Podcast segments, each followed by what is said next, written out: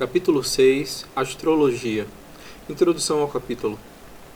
Os grandes estudiosos muçulmanos do passado chamavam o campo do cálculo das estrelas e planetas coletivamente como Tanjin, e eles dividiam em três principais categorias com o propósito de analisar e classificar de acordo com a lei islâmica. Primeira, a primeira categoria representa a crença de que seres terrenos são influenciados por corpos celestiais e os futuros eventos podem ser calculados através da observação do movimento desses corpos. Essa ideia, que passou a ser chamada de astrologia, originou-se na Mesopotâmia, aproximadamente no terceiro milênio antes de Cristo, e atingiu um grande desenvolvimento durante a civilização grega. Uma forma mesopotâmica mais antiga também atingiu a Índia e a China durante o século VI a.C., embora somente a previsão do futuro pelas estrelas tenha sido adotada na China. Na Mesopotâmia, a astrologia era uma instituição nobre na qual os presságios concernentes à riqueza do rei e do seu país eram formulados de acordo com os sinais no céu. A crença fundamental na Mesopotâmia era de que os corpos celestes eram deuses poderosos. Quando esses deuses astros foram introduzidos na Grécia, no século 4 a.C., tornou-se uma fonte para o conhecimento planetário grego. Na Grécia, a astrologia como ciência para determinar o futuro tornou-se acessível para aqueles que não pertenciam à realeza, mas tinham recursos. Por mais de dois mil anos, a astrologia teve uma influência dominante na religião, filosofia e nas ciências dos politeístas e na Europa cristã. Dante e São Tomás de Aquino, do século XIII, aceitaram causas astrológicas em suas filosofias. Essa crença também era seguida pelos sabianos, para quem o profeta Ibrahim foi enviado. Os sabianos divinizavam o sol, a lua, as estrelas e se prostravam para eles. Eles também construíram lugares especiais para adoração, onde estátuas e pinturas representavam os corpos celestes. Acreditavam que os espíritos dos corpos celestes desciam até os ídolos, comunicavam-se e atendiam às necessidades do povo.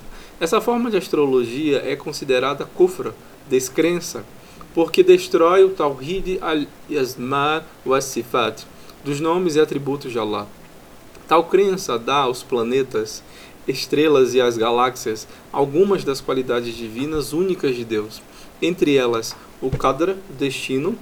Aqueles que praticam astrologia estão também em kufra porque alegam saber o futuro que é somente conhecido por Allah. Por atribuir a eles mesmos algumas das qualidades divinas do conhecimento, eles falsamente oferecem para aqueles que acreditam uma oportunidade de evitar o mal que Allah lhes destinou e obterem o bem que não lhes foi destinado. A astrologia também é considerada como haram, como proibida, baseada no hadith de Ibn Abbas, em que o profeta sallallahu alaihi wasallam profetizou o seguinte: Aquele que adquirir conhecimento em qualquer ramo da astrologia terá adquirido conhecimento de uma parte da magia. Quanto maior o seu conhecimento, maior é o seu pecado. Segundo ponto. A segunda categoria representa aqueles que declaram que Allah fez com que o movimento e as configurações dos corpos celestes indicassem os acontecimentos dos eventos terrenos. Essa foi a alegação dos astrólogos muçulmanos que acreditavam na astrologia e que aprenderam e praticaram a astrologia da Babilônia. A astrologia foi introduzida na corte real durante o califado Omíade e também durante os Abássidas. Cada califa costumava ter ao seu lado um astrólogo, o qual o aconselharia sobre os afazeres do dia a dia e o avisaria em caso de perigo, porque a astrologia, na sua forma original, era conhecida pela grande massa de muçulmanos como sendo kufra. Um compromisso foi realizado entre aqueles muçulmanos que desejavam praticá-la, a fim de parecer islamicamente aceitável. Consequentemente, as predições astrológicas foram atribuídas à vontade de Allah Contudo, essa forma é também haram, e o praticante também deve ser considerado um kafir, um descrente, pois não há uma real diferença na essência entre essa crença e a dos politeístas. As forças de Allah são dadas aos corpos celestes, e aqueles que alegam interpretar as formações alegam saber o futuro que somente pertence a Allah.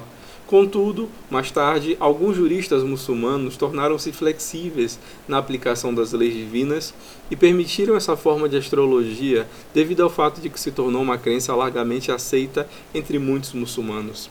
Terceiro ponto. A terceira e última categoria é o uso das formações das estrelas pelos marinheiros e viajantes no deserto, a fim de determinar as direções, ou pelos fazendeiros para determinar a chegada das estações para com isso saber quando plantar as sementes, etc. Isso e outras práticas usadas similarmente representam o um único aspecto da astrologia que é halal, que é permitida para os muçulmanos de acordo com o Corão e a Sunna. A base para essa exceção está no seguinte versículo corânico: Foi ele quem deu origem para vós as estrelas, para que com sua ajuda vos encaminhasseis nas trevas da terra e do mar. Sagrado Corão, capítulo 6, versículo 97. Al-Bukhari relatou a seguinte afirmação feita por Qatada. Por certo, Allah criou as estrelas como um guia direcional e para apedrejar os demônios, portanto, aquele que procurar algo nas estrelas além disso estará especulando.